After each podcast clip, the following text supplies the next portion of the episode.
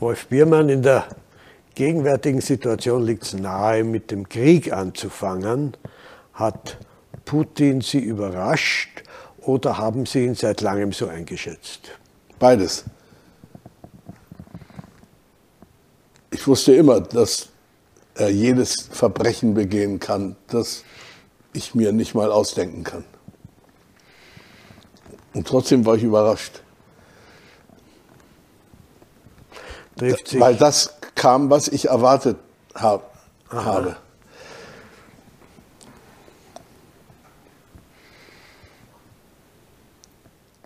Man sagt ja immer so blöde, man kann das nicht vergleichen, aber man muss ja vergleichen. Weil vergleichen heißt ja nicht gleichsetzen, sondern heißt die Unterschiede mhm. sehen auch. Und so schlimm wie Hitler und wie Stalin ist der Putin nicht, sondern er ist viel schlimmer, nach Inwiefern? meiner Meinung, wenn ich ihn vergleiche. Er hat die, die gleiche äh, Grundsubstanz von krimineller Verkommenheit, aber er hat Atombomben. Und das ist das Ungleiche. Er ist nicht schlimmer, sondern gefährlicher. Naja, schlimmer, für, ja. für mich okay. ist er schlimmer. Ich verstehe. Ich, er liegt ja nicht bei mir auf der Couch. Ich habe nicht seine Seele ja. zu analysieren. Ob er, ob er ein Böser ist, ja.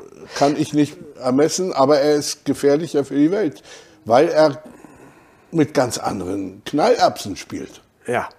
Ähm, bei mir war es so, ich habe diesen Menschen schon nach dem Tschetschenienkrieg alles zugetraut, so wie Sie. Ja. Äh, was mich dann doch überrascht hat, war, wie unglaublich schlecht er jetzt informiert war. Und jetzt hat man den Eindruck, ich hatte den immer für einen rationalen, gemeingefährlichen gehalten. Jetzt habe ich ein bisschen den Eindruck, der ist aber auch nicht mehr ganz bei Trost. Ich hoffe, Sie haben recht. Ich fürchte, auch seine Nicht-Informiertheit darüber, mhm. dass die Ukraine sich wehrt. Er hat ja diesen Satz gesagt, wie ein Macho, der eine Frau flachlegen will. Gib dich mir hin, meine Schöne. Ja. Lass, erleide es. Es war wie eine Vergewaltigung, wo die Frau sich wehrt, dann wird sie ermordet und dann wird sie in Ruhe nochmal vergewaltigt. So stellt es sich ja dar. Aber es könnte noch schlimmer sein, noch zynischer, noch ekelhafter. Warten wir es ab. Er weiß, dass sie sich wehren, denn die Ukrainer sind bekannt dafür, dass sie keine Russen sind. Das habe ich, wissen Sie von wem? Kennen Sie den, fällt mir ein, äh, Rosenkranz, äh, der, der, der Dichter aus der Bukowina, Moses Rosenkranz? Den Namen nach. Den habe ich noch atmen gesehen, als er 99 war. Mhm. Der hat vier Jahre Nazi-Lager in Rumänien überlebt und dann haben die Russen ihn nach dem Krieg gekidnappt in Bukarest, haben ihn ein Jahr gefoltert in der Ljubljanka in Moskau, im KGB-Knast. Äh, mhm.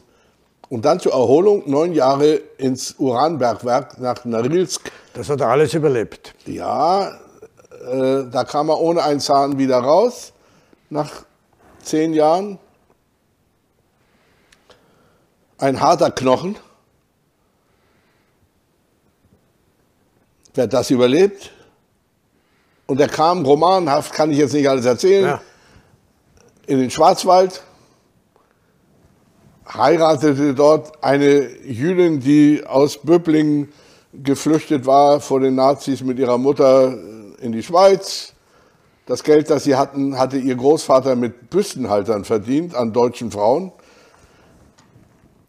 Und der war ein knallharter, böser, misstrauischer Kerl geworden. Nachdem er so lange, ja, so intensiv studiert hatte. Kommen Und, wir jetzt zu Ihrer. Aber nein, eine Sache will ich sagen. Ja. Sonst macht das gar keinen Sinn. Der hatte einen sentimentalen Punkt und brach in Tränen aus, wenn er von den Ukrainern sprach. Ah ja. Mhm. Die Ukrainer im Gulag. waren die tapfersten Häftlinge, die es in der ganzen Sowjetunion gab. Mhm. Die sind mit offener Brust ins Maschinengewehrfeuer der Wachmannschaften gelaufen, bei irgendwelchen Aufständen, Hunger, Hungeraufständen im Lager, die es gegeben hat, im Gulag. Das hätte Putin wissen sollen, dann wäre das er besser informiert gewesen nicht. und nicht so überrascht. Äh, aber kommen wir jetzt zu Ihrer eigenen Geschichte und Ihrem eigenen Krieg ihrer, als Sechsjähriger, der Hamburger Feuersturm, den Sie erlebt haben und den Sie in Ihrer im Juli 1943, den Sie in Ihrer Autobiografie äh, schildern. Ja. Und da heißt es immer wieder, mit den Augen des Sechsjährigen gesehen, das ist der Tod. Immer wieder, da heißt es, das ist der Tod und überlebt, dass sie es überlebt haben, ist erstens ein Wunder und zweitens nur dank ihrer Mutter. Ja. Und da gibt es in ihrer Autobiografie den Anfang eines Gedichts, den ich vorlesen will. Und ja. weil ich unter dem gelben Stern in Deutschland geboren bin, darum nahmen, nahmen wir die, englischen, englischen Bomben, Bomben wie Himmelsgeschenke hin. Ja, und meine Frage ist jetzt, äh, wie weit hat der sechseinhalbjährige das äh, nachher zumindest ansatzweise verstanden, das nicht. Das war die Mutter, die, ich, die das Was wusste. ich verstanden habe, weiß ich nicht. Ja. Aber ich weiß, dass meine Mutter in der knallharten Art, die sie immer hatte, mir schon in der Nazi-Zeit gesagt hat, das sind unsere Befreier. Mhm. Ja. Die werden uns von diesen, die deinen lieben, lieben Papa umgebracht haben. Die hat mir jeden Tag meinen toten Vater auf den, auf, auf, auf den Tisch gelegt. Ja. Und jeden Tag, den musst du rächen. Was das hieß, wusste sie selber nicht. Ich schon gar nicht. Das sind so Sprüche. Mhm. Aber das hat sie am Leben erhalten. Dass sie sagte, ich ziehe ein Kind auf und halte es am Leben, dass das vollendet, was der Vater. Äh, aber sie hat mir erklärt, das sind unsere Freunde, diese englischen Bomber da, Royal Air Force, das wusste ich damals noch nicht. Ja. Bomber Harris. Und ein Kind begreift doch, wenn auch falsch, aber dann doch ganz richtig im Grunde doch was. Man nimmt immer das, was man gerade schnappen kann. Ja. Und so viel habe ich verstanden, dass das eine komplizierte Interessenssituation war. Dass man sich freut über Bomben, die, die einen selber umbringen. Ja, umbringen können. Ja, ja. Jetzt, der Vater war kommunistischer Widerstandskämpfer und Jude. Wobei ich annehme, dass für den Vater seine jüdische Herkunft als kommunistischer Widerstandskämpfer keine besondere Rolle gespielt hat. Überhaupt keine. Der sah sich nicht als Jude, der wollte ein Mensch sein. Und Mensch sein wiederum hieß für ihn Kommunist sein. Ja. Der war einer von diesen vielen assimilierten Juden. Und als meine Mutter ihn kennenlernte, in der kommunistischen Partei natürlich, ja. die bereiteten gerade die Weltrevolution vor da ja. in Hamburg. Und nebenbei haben sie sich auch noch geküsst. Hat sie natürlich beobachtet, wie der mit seinen Eltern umgeht. Das waren so alte Juden. Aber auch nicht besonders religiös. Mhm. Aber auch nicht antireligiös. So wie heute viele Christen ja, ja. so noch so halbe Christen sind. Aber er hat deren Jüdischkeit immer respektiert. Aus Respekt vor seinen Eltern. Mhm. Wie war denn das bei Ihnen als 16-jähriger junger Kommunist, als Sie in die DDR gegangen sind? Naja, wenn ich große Worte wählen darf, es war das Beste, was ich in meinem ganzen Leben gemacht habe. Das ist doch logisch. Ich wuchs auf in dieser kommunistischen Blase, also in einer Minderheit in Nazi-Deutschland. Nach dem Krieg in Hamburg, was sollte aus mir werden? Ein kleiner Kommunist natürlich. Und ich fuhr gelegentlich in die DDR, wie andere Kommunistenkinder auch, kam jedes Mal dümmer zurück, als ich sowieso schon war, weil ich dachte, ich sei in der DDR gewesen. In Wirklichkeit wurde mir da ein bisschen Zucker in den Hintern geblasen und ein bisschen Sand ins Gehirn. Wenn ich nicht in die DDR übergesiedelt wäre, ohne Rückfahrkarte, mhm. dann wäre ich heute wahrscheinlich völlig verrottet, verkommen und verblödet. Ich wäre wahrscheinlich ein Genosse von Gregor Gysi heute. Deswegen müssen Sie nicht völlig verrottet und verblödet sein. Aber es war trotzdem ein Glück, dass Sie es gemacht ja, haben. Ja, ich brauchte die, die Lektion des wirklichen Lebens in dieser stalinistischen Diktatur. Wenn man immer nur mal als Revolutionstourist dahin fährt und ja. mal leckt äh, äh, am, am Sozialismus, dann kapiert man gar nichts. Ich habe in dem letzten Buch von Ihnen, das jetzt letztes ist es nicht, ja. nehmen wir an jetzt mal, ja. in dem zuletzt erschienenen, ja. ich bin jetzt korrekt, Mensch Gott, das im Vorjahr herausgekommen ist, da gibt es ein frühes Gedicht aus dem Jahr 1962. Und da lese ich den Anfang vor, das heißt, ich, ich, ich bin voll Hass, bin voll Härte, der Kopf zerschnitten, das Hirn zerritten, zerritten das Kollektiv liegt, liegt schief. schief. Ja. Ich bin der Einzelne. Das Kollektiv hat sich von mir isoliert, heißt es in diesem Gedicht. Das war aber noch, das war 62, ja. das war noch bevor sie im großen Streit drinnen gewesen sind. Aber irgendwie zeichnet er sich hier ab. Na ja, klar. An diesem frühen Früchtchen kann man schon erkennen, wo es lang geht. Und die Genossen im Politbüro der SED waren auch nicht blöd. Wenn die sehen, dass einer von ihren Kindern, das war ja die, die sentimentale Beziehung, die sie zu mir auch hatten, das ist unser kleiner Wolf, der Sohn von dem Genossen Dagobert, der in Auschwitz ermordet wurde, Jude nebenbei. Aber so, dass, dass ich sowas schreibe, hat denen natürlich doppelt und dreifach wehgetan. Und daran erkenne ich aber auch im Nachhinein, während das passiert, habe ich das gar nicht gewusst. Warum muss gerade so ein kleiner Mensch wie ich, der nun auch nicht gerade ein Athlet ist, der vor Kraft nicht stehen kann und eher ein bisschen ängstlich ist, warum muss ich die Rolle des Drachentöters spielen in diesem Theaterstück? Am Berliner Ensemble, wo ich ja herkomme, nannte man das eine ideale Fehlbesetzung. Kennen Sie das Wort? Ja. Man war, hatte den Hochmut Berlin, beim Brechttheater, einen Schauspieler zu finden, der absolut nicht passt in diese Rolle. Weil man sagte, wir haben Zeit genug. Wir haben Talent genug. Wir sind ehrgeizig genug. Wir können so lange proben mit dem, dass der den Hamlet spielt auch wenn er ein, ein, ein, ein, ein Wurstmaxe ist. Das heißt, der Schauspieler darf möglichst nicht passen zu der Rolle, die er spielen soll. Und wenn man es dann schafft, trotzdem, dann wird es interessant.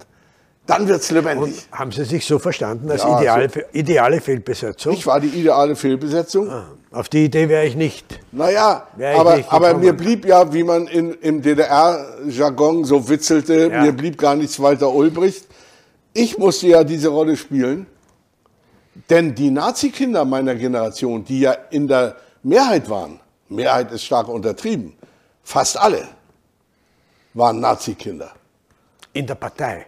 Naja, also das waren eben die Kinder der Leute, die Hitler so geliebt haben, wie Stalin von seinem Volk gerne geliebt worden wäre. Immerhin. Und das waren meine Mitschüler, meine Mitstudenten, die jungen Leute, mit denen ich in der DDR dann aufwuchs, ja. meine Generation, und die waren auch nicht blöder als ich. Und waren auch keine Feiglinge und Schweinehunde. Die, wir dachten über die meisten Sachen sehr ähnlich. Aber jetzt kommt der große Unterschied. Wenn die Kritik übten an den Verhältnissen in der DDR, irgendeiner Weise, auf irgendwelcher Ebene, im niedrigen oder im höheren, waren sie in der Regel bescheiden. Goethe würde ätzend sagen, lumpenhaft bescheiden. Warum? Weil sie sich schämten für ihre Eltern, weil sie ehrlich waren, weil sie klug waren, weil sie gute Leute waren. Wollten sie sich selbst, nicht nur, der, nicht nur den, den Parteiidioten, sondern sich selbst beweisen, dass sie sich geändert hatten, dass sie nicht Nazis sind. Das führte aber automatisch dazu. Und sie hatten sozusagen das riesige Plus mit dem ermordeten Vater. Die haben ihre, ihren Verstand, den sie ja auch hatten, ihre Fantasie, die sie ja auch hatten, dazu verbraucht, das wenige, was sie endlich rausgekriegt hatten, so, so zu formulieren, dass es keiner merkt. Bei Ihnen hat man es gemerkt. Und bei mir war es umgekehrt. Ich hatte dafür überhaupt keine Kraft. Ich brauchte meinen ganzen Verstand und meine Fantasie dafür, um das wenige, was ich endlich rausgekriegt hatte, so deutlich zu sagen, dass, dass es klar ist. Verstehen Sie? Ja. Ich habe nicht in Sklavensprache gesprochen, wie ja. man das nennt. Nicht in verdeckter Sprache. Und das war eine Tonart, auf die waren die Bonzen der Partei nicht gut trainiert. Mhm. Und dieses Gedicht, von dem ich den Anfang vorgelesen habe, eines der ganz frühen, das ist, das, ist das beginnt mit Ich, ich, ich. Ja. Das sagt natürlich schon auch was. Naja, das ist natürlich in, in, in, in einer Gesellschaft, die diesen verlogenen Kartoffelsack-Kollektivismus hat, mhm. wo der Einzelne nur eine, eine, eine Nummer ist, wenn er eine Nummer ist in einer großen Rechnung der Geschichte. Da ist das natürlich schon eine, eine Gotteslästerung, wenn man sagt, ich, ich, ich. Ja. Ich, ich, ich. Und das kann man natürlich auch ablernen von Beispielen. Deswegen hat mir die Kantate 21 von Bach auch so eingeleuchtet.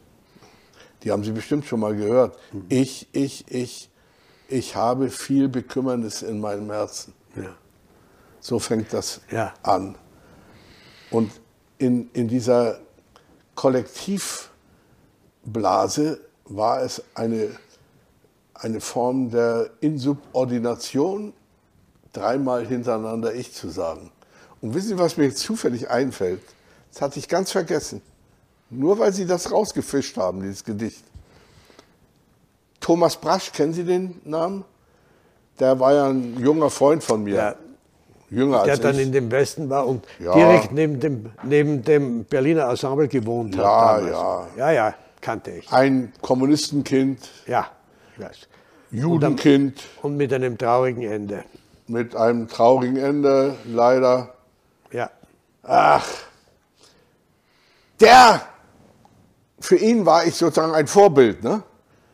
Mhm. Ein Stachel. Er, ein, er, hat protestiert gegen den Einmarsch in die Tschechoslowakei 1968 ja, als junger Kerl. Ja. Und hat ein Gedicht von mir vervielfältigt und in Ostberlin an Wände geklebt. Frech wie er war, auch an ein Polizeiauto, was auch unlogisch ist. Warum an ein Polizeiauto? Da liest es ja keiner.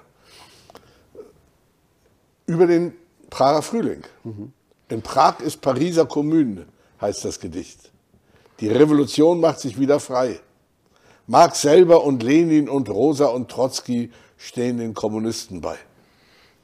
Und das hört auf mit den Worten, wir atmen wieder, Genossen, wir lachen, die faule Traurigkeit raus aus der Brust. Mensch, wir sind stärker als Ratten und Drachen und hatten es vergessen. Und immer gewusst.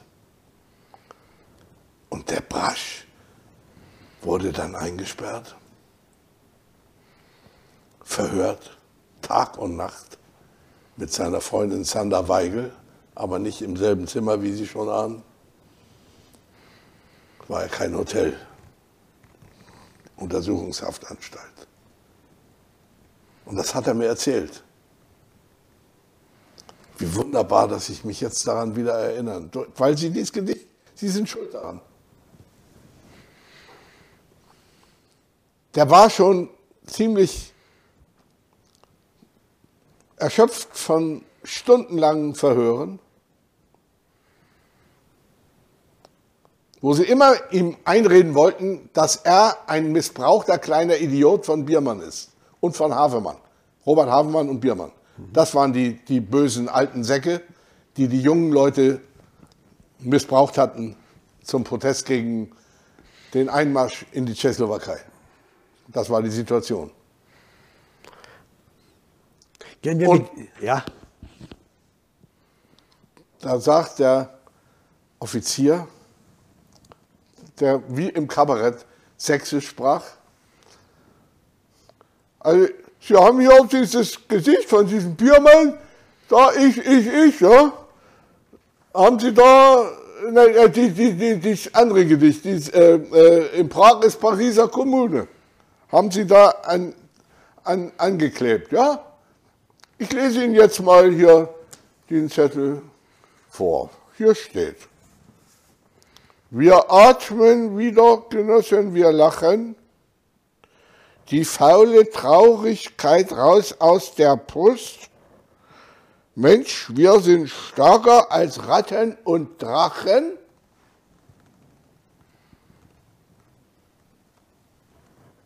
Und hatten es vergessen und immer gewusst.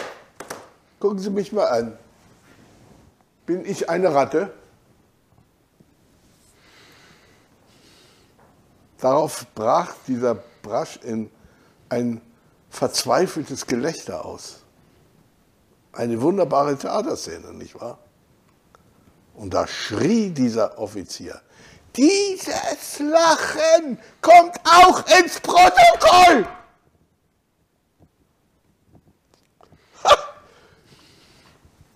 Ja, Sie sind schuld, dass ich mich daran erinnere. Kommen wir zu Ihrer Geschichte zurück. Was mir auffällt, wissen Sie viele Ihrer Gedichte auswendig? Ja, ja. meine Berufskrankheit. Mhm. Äh, als Sie das geschrieben haben, waren Sie schon jahrelang im Berufsverbot und Publikationsverbot.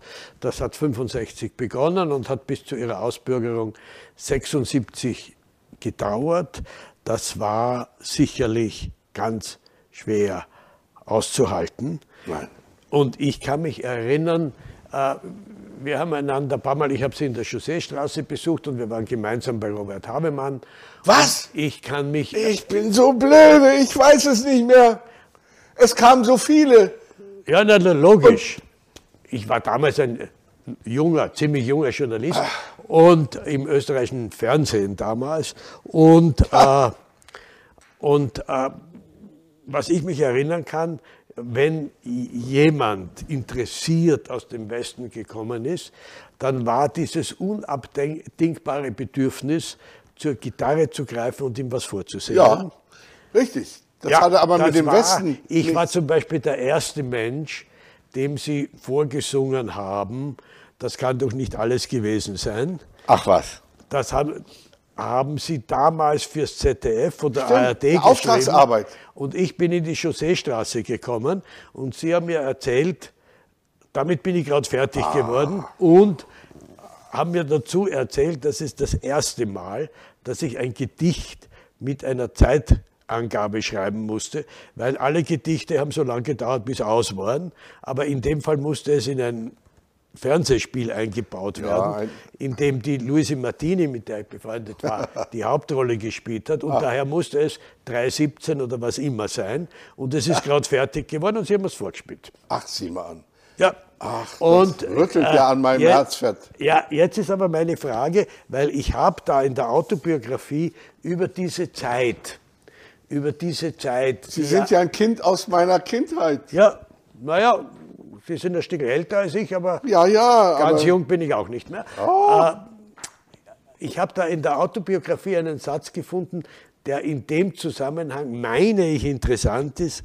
Da heißt es, äh, es stimmt, wir lebten unterdrückt, oft todtraurig, aber wir lebten trotzdem vergnügt. Und äh, jetzt denke ich mir, dieses trotzdem vergnügt hängt schon auch damit zusammen, dass sie wussten, dass sie recht haben und dass es auch Freunde auf ihrer Seite gab, ja. die das mit ihnen getragen haben. Klar. Ich hatte den Robert Havemann, den Sie also kennengelernt ja. haben. Ja. Wenn ich den nicht gehabt hätte, unter uns wäre ich abgekippt. Ja. Wahrscheinlich. Was wäre, wäre, wenn, kann ich ja nicht wissen.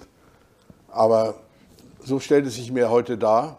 Der war eine Generation älter als ich, klüger sowieso, gut trainiert, war in der Todeszelle bei den Nazis. Bei den Nazis. Ja. Und was uns vor allen Dingen unterschied, der war Physiker und Chemiker. Der wachte nicht jeden Morgen auf mit dem schrecklichen Gedanken, ob ich wohl heute noch mal den Studenten die Brownsche Molekularbewegung in, in der physikalischen Chemie erklären kann. Das konnte der. Aber ich mache jeden Morgen auf und denke, ob mich wohl die Muse noch ein letztes Mal im Leben küsst und ich ein Gedicht schreiben kann, das was taugt. Das heißt, der strotzte vor Selbstbegeisterung. Wenn der morgens aufwachte und sah sich im Spiegel, beglückwünscht er erstmal die Menschheit dazu, dass es ihn gibt. Eine Charaktereigenschaft, die einem furchtbar auf die Nerven gehen kann. Das können Sie ja wohl ermessen. Aber wenn man in einer Diktatur lebt, wo die Herrschenden einen jeden Tag beibringen wollen, dass man eine Laus ist, ein Nichts, dann muss man sagen, ich, ich, ich. Dann muss man gegensteuern und sagen, ich bin toll, ich bin wichtig, ich bin nicht das letzte kleine Arschloch der Weltgeschichte. Verstehen Sie? Ja, klar. Und, und, und deswegen war das für mich ein, ein Überlebenselixier, dass ich den hatte wenn ich niedergedrückt war und, und in der Gefahr war, dass nicht ich die Angst habe, sondern dass die Angst mich hat. Das ist ja der Punkt immer. Wer hat wen? Dann sagte der Wolf, du bist großartig. Diese Arschlöcher können uns gar nichts. Dein Lied wird länger halten als diese ganzen Idioten. Und dann sagte ich, ja, meinst du, nicht so? Ja, und es kommt aber noch ein zweiter Faktor dazu, und zwar, den Sie in Ihrer Autobiografie ja auch beschreiben, nämlich das, was Sie als den Weiber-Leiber-Zeitvertreib bezeichnen, wobei äh, die Stasi das aufgenommen hat, immer dabei gewesen ist und im Protokoll heißt es dann Geschlechtsverkehr, danach Ruhe im Objekt. Weil war Ihnen damals nein, nein. bewusst, wenn Sie, wenn Sie schon dass zitieren, die Stasi immer dabei war? Da, das, ach was, da, das, da habe ich nicht dran gedacht.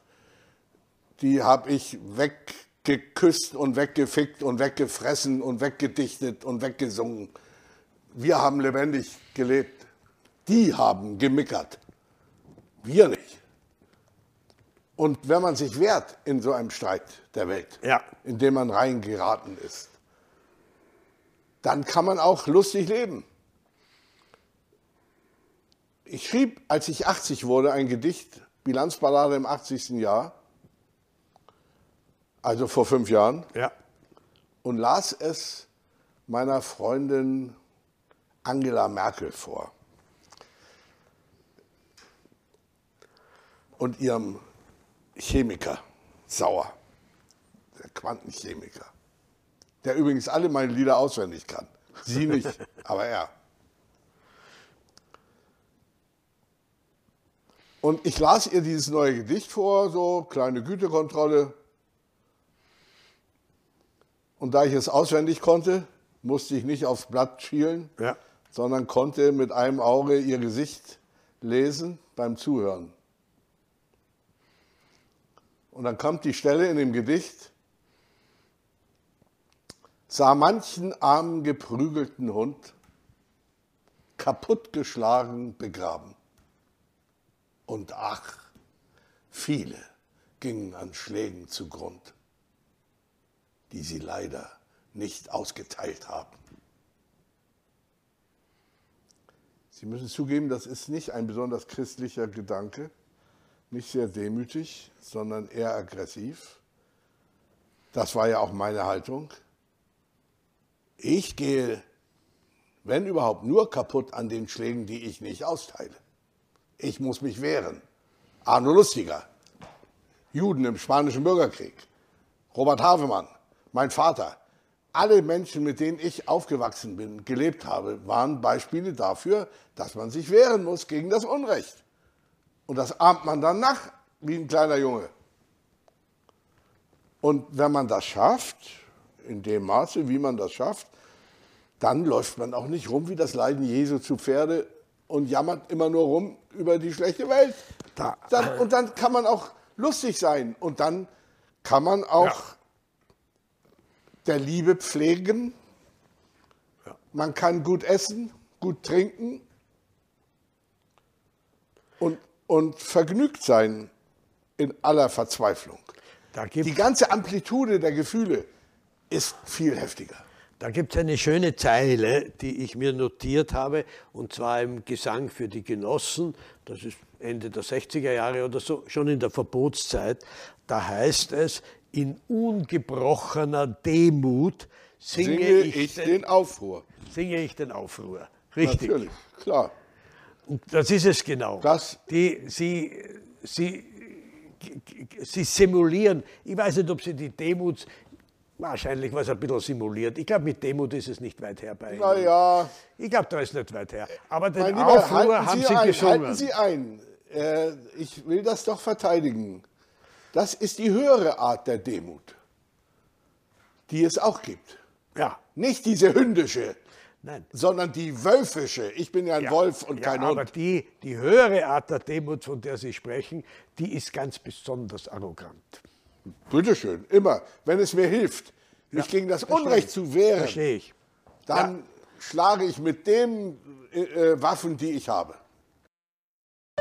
Eine Produktion von MENA Watch, dem unabhängigen Nahost-Think Tank. Auf unserer Website finden Sie täglich aktuelle Informationen und Analysen. Besuchen Sie uns.